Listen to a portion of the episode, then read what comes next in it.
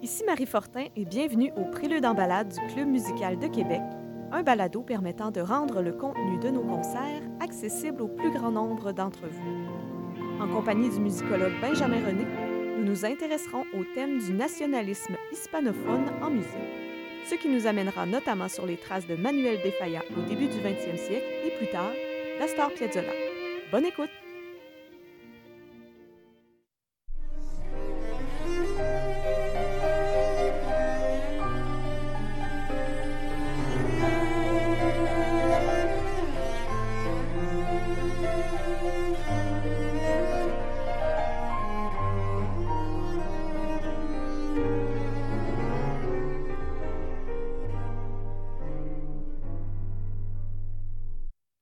Bonjour Benjamin. Bonjour Marie.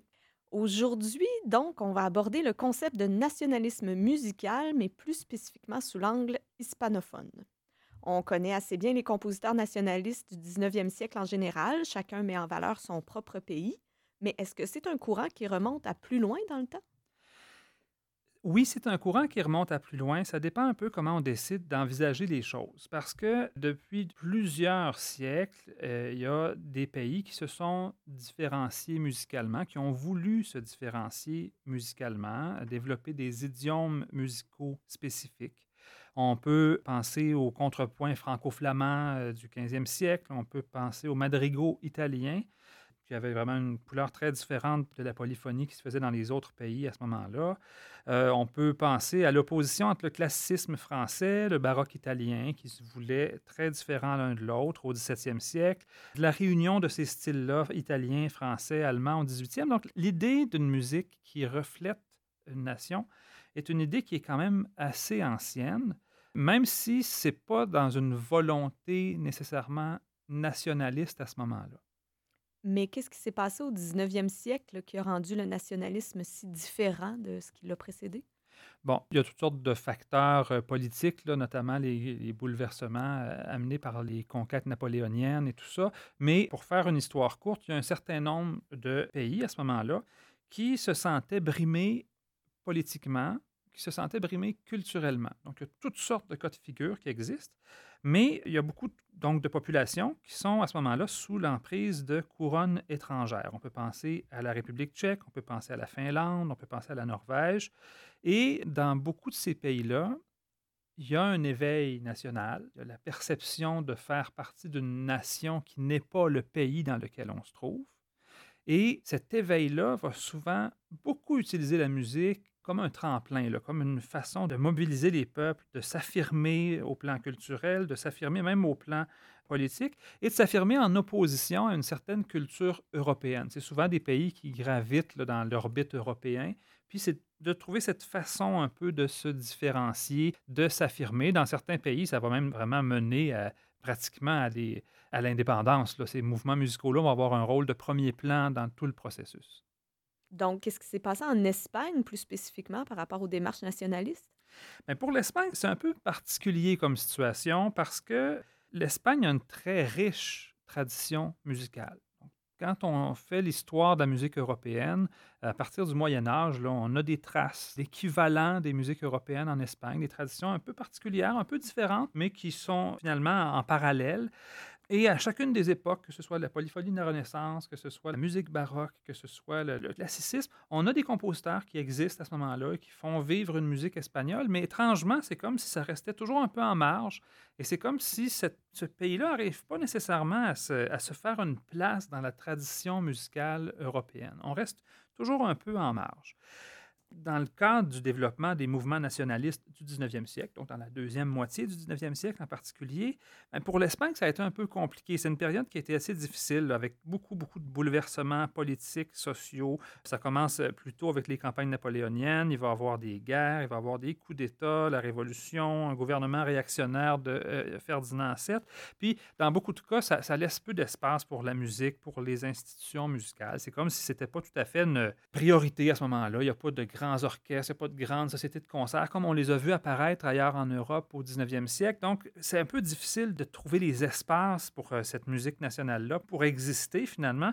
Puis, dans la deuxième moitié du siècle, justement, même les plus grands musiciens euh, d'Espagne, qu'on pense à Granados, qu'on pense à Albéniz, doivent souvent présenter leur musique dans des cafés parce qu'il n'y a pas vraiment de grandes salles de concert.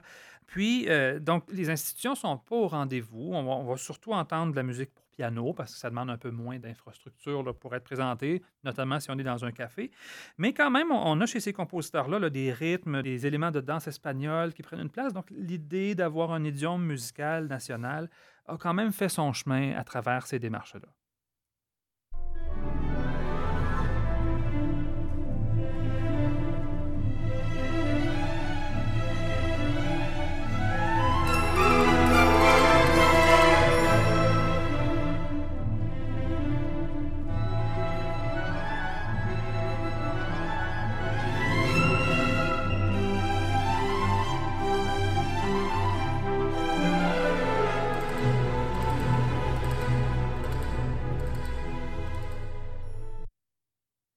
Donc, on entendait à l'instant un extrait de La vie d'Abrévé de Manuel de Falla, dans sa version originale pour orchestre, évidemment. C'était d'ailleurs le London Symphony Orchestra, dirigé par Jeffrey Simon.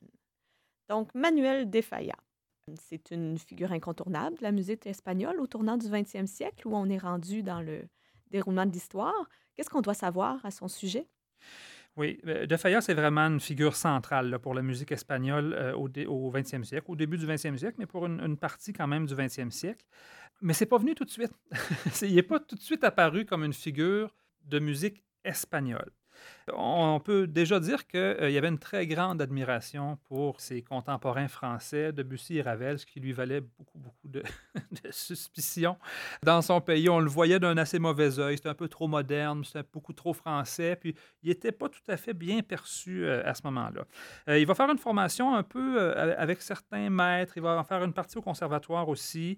il va tenter de se faire une place comme compositeur, comme pianiste, mais le contexte lui convient plus ou moins l'idée de jouer plutôt des danses populaires dans les cafés, c'est pas ça qu'il veut faire. Il veut une musique peut-être plus sérieuse. Le personnage de, de, de Faya est, est, assez particulier à l'époque. Beaucoup de ceux qui l'ont côtoyé étaient très surpris par son côté monastique. C'était quelqu'un d'extrêmement croyant, euh, de très, très sérieux, de très austère, qui se levait très tôt le matin. Donc, c'est l'idée d'aller s'épivarder dans un café puis de faire des danses mmh. populaires. de toute évidence, ce n'est pas quelque chose qui lui convenait tout à fait. Mais il y a un, certain Felipe Pedrel qui va arriver à Madrid, qui est euh, catalan, et qui va changer un peu la donne parce que lui a comme réussi à à faire comprendre à toute une génération de compositeurs, pas seulement de Faya, mais de Faya en fait partie, va arriver à leur faire comprendre un peu l'essence de la musique espagnole. Puis comment est-ce que, sans abaisser le niveau d'une certaine façon, sans se tourner vers quelque chose de vraiment populaire, il y a moyen de retenir des éléments puis de les intégrer dans des compositions pour leur donner justement ce caractère espagnol. Ça va, ça va, beaucoup changer sa, vision des choses déjà. Il y a un, bout, de, un bout de chemin qui se fait à ce moment-là pour lui d'accepter les idiomes musicaux espagnols. En 1905, il y a un concours pour un opéra en espagnol qui est lancé par l'Académie royale des beaux-arts San Fernando. Et De va gagner ce concours-là avec son opéra La Vida Breve, justement, qu'on entendait tout à l'heure. Une partie du prix de ce concours-là, c'était de voir son opéra présenté devant public.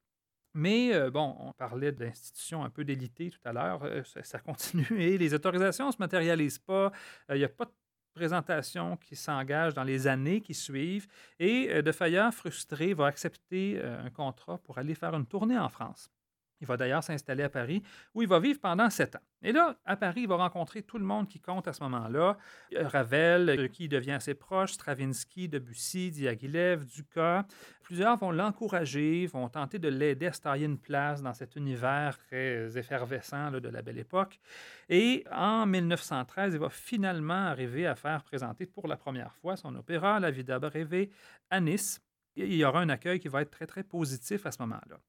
Avant d'écouter un autre extrait de La Vie d'Abrévé, quelques mots peut-être sur l'intrigue. C'est une histoire un peu convenue, très romantique, où on a un jeune euh, espagnol de bonne famille euh, qui euh, tombe amoureux d'une jeune gitane qui lui fait des promesses de, mariage et, de vie commune, mais éventuellement, il se tourne vers une solution plus près de son milieu et il va abandonner la gitane en question qui va revenir au jour des noces. Euh, on entendait la, danse tout à l'heure, la partie qu'on entendait fait référence à cette célébration-là des noces, mais dans la, dans la danse en question, il y a des parties un peu plus euh, tourmentées parce que, évidemment, elle va lui faire une scène et mourir dans ses bras.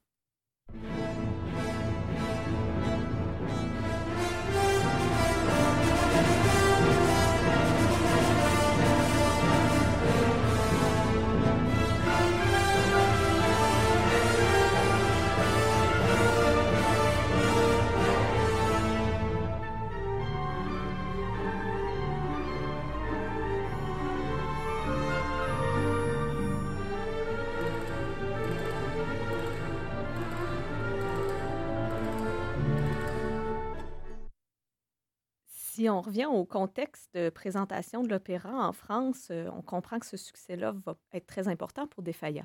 Euh, oui, parce que c'est là qu'il devient un compositeur. c'est sa consécration d'une certaine façon. Consécration euh, quand même dans, dans, un pays qui est très, très important à ce moment-là. C'est d'une grande importance aussi parce que avant de partir de l'Espagne, il voulait devenir un grand compositeur. Mais en France, il réalise qu'il est un grand compositeur espagnol, d'une certaine façon, puis tout à coup, il comprend à quel point ça fait partie de son identité, puis c'est quelque chose qu'il va devoir assumer s'il veut justement avoir euh, sa place à lui, puis occuper un, espace qui lui est particulier. Bon, il va rester un certain temps à Paris, on l'a vu, mais euh, la Première Guerre mondiale va le forcer à rentrer en Espagne. Rentrer en, triomphe quand même, c'est quelqu'un d'assez important. On va lui confier toutes sortes de mandats. Bon, là, euh, c'est sûr que l'Espagne va entrer dans une période particulièrement tumultueuse avec la dictature, la, guerre euh, qui va se repointer le bout du nez avant longtemps. Et euh, bon, devant toutes ces difficultés-là, il va décider d'accepter un engagement à l'Institut culturel espagnol de Buenos Aires, en Argentine, où il va rester tout le reste de sa vie, finalement. Et donc, il est arrivé vraiment très affaibli. Le tumulte en Espagne, la difficulté d'exercer son métier sans être constamment dans les problèmes politiques, dans les problèmes matériels, va l'avoir beaucoup affaibli. Puis sa santé est assez précaire, mais il va quand même participer à la vie musicale en Argentine quand sa santé lui permet. Puis euh, il va vraiment finir son existence là-bas. En parlant de l'Argentine, justement, ça nous permet de faire un lien élégant vers Piazzolla un compositeur qui a beaucoup fait rayonner ce pays. Peut-être même qu'ils se sont croisés, qui sait, mais est-ce que la démarche de Piazzolla ressemble au moins à ce qu'on vient de parler par rapport à De Falla? Oui, il y a quand même beaucoup de similitudes. C'est assez intéressant euh, de remarquer à quel point c'est comme s'il fallait, euh, il fallait une épiphanie là, pour, euh, pour faire le chemin. Puis celle que De Falla a connue, Piazzolla va la rencontrer aussi. Donc, il est né en Argentine, à Mar del Plata. Sa famille déménage à New York alors qu'il est tout petit. Mais euh, il conserve un élément culturel très, très important parce que Astor Piazzolla est un véritable prodige du bandoneon, qui est l'instrument clé du, tango argentin. C'est un élément central. il va faire la connaissance de Carlos Gardel, qui a à ce moment-là une carrière euh, florissante au cinéma. Puis, éventuellement, il va retourner à Buenos Aires à 16 ans pour aller faire de la musique, donc euh, dans un petit orchestre de tango, ce qui est un peu son, source de revenus. Et en même temps, il va étudier lui aussi la musique classique parce qu'il veut devenir un compositeur sérieux. C'est un peu le, mot d'ordre, hein, si on veut, de ne pas faire de la musique populaire parce que c'est quelque chose qui est moins prestigieux. Puis c'est comme s'il y avait une hésitation à se lancer. Donc, il va ressentir ce besoin-là de se distancier de la musique populaire. Il va quitter l'orchestre de Troilo pour lequel il travaillait au départ, fonder son propre ensemble, puis se consacrer à la composition. De la même façon que notre ami de Fayette tout à l'heure, il va participer à un concours, le concours de l'Orchestre Philharmonique de Buenos Aires, présenter une symphonie. Et il va gagner, gagner une bourse pour aller étudier à Paris avec Nadia Boulanger, une, enseignante d'un très, très, très grand renom à ce moment-là. -là, c'est quelqu'un, euh, tout le monde est allé étudier avec elle dans cette période-là. Pour lui, c'est enfin l'opportunité de sortir de la musique populaire, de se consacrer à la création sérieuse. Il y a des tentations de musique moderne. Il flirte avec la tonalité, avec le sérialisme, qui est très en vogue à ce moment-là en Europe. Donc, vraiment, il se lance là, à corps perdu dans cette modernité-là. Mais Nadia Boulanger est pas très réceptive à cette idée-là. Puis, elle va réussir à lui faire comprendre que euh, ce qu'il y a d'unique à offrir, c'est pas un autre compositeur sériel ou un autre compositeur moderne qui va faire du sous Boulez ou pseudo-messian. Mais que s'il accepte ce que lui a à offrir de particulier, c'est-à-dire sa connaissance intime du bandoneon, du tango argentin, bien, probablement qu'il est capable de trouver un chemin beaucoup plus personnel, puis beaucoup plus prometteur aussi.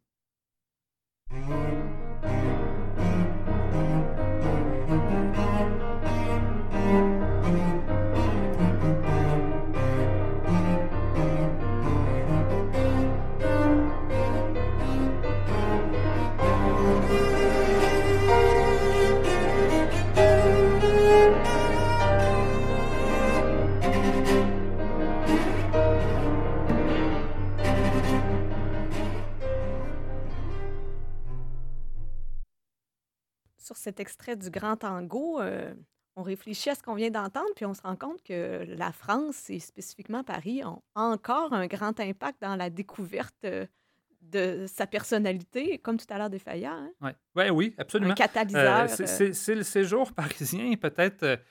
Ça aurait pu être ailleurs, là, mais c'est sûr que Paris a un rôle très, très important dans toute la période. là. C'était vrai au début du 20e siècle, c'était encore vrai au milieu du 20e Mhm. siècle, de toute façon.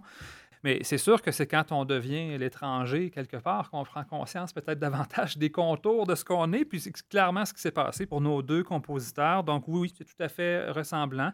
Et donc, pour Piazzolla, ce que ça va donner, ben, c'est qu'il va revenir et il va travailler sur qu'on connaît maintenant quand on pense à Piazzolla, ce qu'on appelle le nuevo tango, le nouveau tango, où on entend clairement cette idée du tango, cette essence du tango, mais dans des structures qui sont plus ambitieuses, dans des structures qui sont plus complexes aussi, dans une écriture qui est quand même plus recherchée là, que simplement de la musique pour accompagner les danseurs. Il y a quelque chose là qui est plus savant, justement. C'est comme s'il avait réussi à faire cette, espèce de passage qu'il cherche depuis le départ. Euh, bon, bien entendu, Piazzolla va avoir une très grande carrière comme compositeur, comme musicien, en France, aux États-Unis, mais un peu partout dans le monde. Il va faire des tournées dans des grands festivals un peu partout, va se consacrer à la musique de film aussi, ce qui va l'amener vers un, un public assez large. Et plus tard, euh, en 1982, probablement pour suivre cette démarche de rendre sa musique sérieuse ou de l'associer à la musique classique, il va composer El Gran Tango, le grand tango, pour Mstislav Rostropovitch, à qui il va le dédier, qui va en assurer la création quelques années plus tard, en 90, à quelques semaines du coma dans lequel euh, Piazzolla va finalement euh, tomber suite à une hémorragie cérébrale. Donc, il va pouvoir l'entendre, mais vraiment de justesse. C'est une œuvre qui arrive plutôt à la fin de la vie, à la fin du 20e siècle aussi, puis au bout de cette espèce de processus là, où les pays hispanophones ont pu euh, déployer ce nationalisme-là de toutes sortes de manières.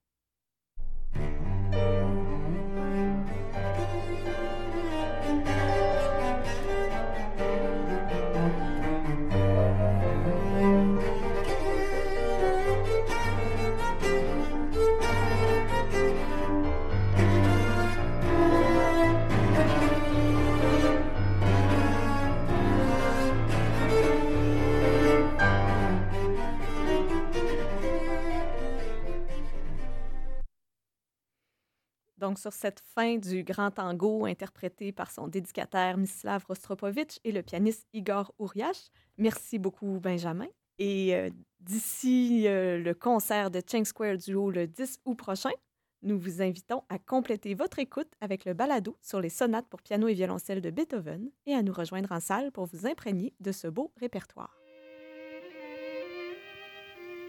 C'était les préludes en balade du Club musical de Québec. Merci à Benjamin René, musicologue, et à l'indispensable collaboration de Radio Classique Québec 92,7. Pour retrouver tous nos épisodes, vous pouvez en tout temps vous référer à la zone audio du site Internet du Club musical ou vous abonner à nos balados-diffusions sur iTunes, Google Balado ou votre plateforme préférée. Ici Marie Fortin, je vous donne rendez-vous au Palais Montcalm pour notre prochain concert. À bientôt!